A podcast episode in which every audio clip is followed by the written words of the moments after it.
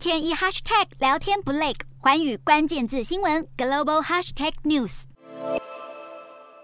北戴河位于中国河北省东部的渤海海滨，离山海关很近。清朝时已经是外国人的避暑胜地，建了许多滨海别墅。中国建立政权后，在一九五三年到一九六五年期间，每逢夏季，中央领导层都会从北京移驻北戴河办公。中国共产党领导层在北戴河办公期间举行的各类会议，就被统称为北戴河会议。一九六六年的文化大革命爆发，北戴河的夏季办公被取消，直到一九八四年，第二代领导人邓小平权力稳固后，才恢复北戴河夏季办公的传统。北戴河会议曾经做出多项重大决定，左右中国共产党的动向，影响中国的命运。一九五八年，中国领导人毛泽东在北戴河会议上决定发动大跃进。一九六二年的会议上，毛泽东号召阶级斗争要年年讲、月月讲、日日讲，为四年后的文化大革命埋下伏笔。一九八八年，中国中共中央工作会议在北戴河召开，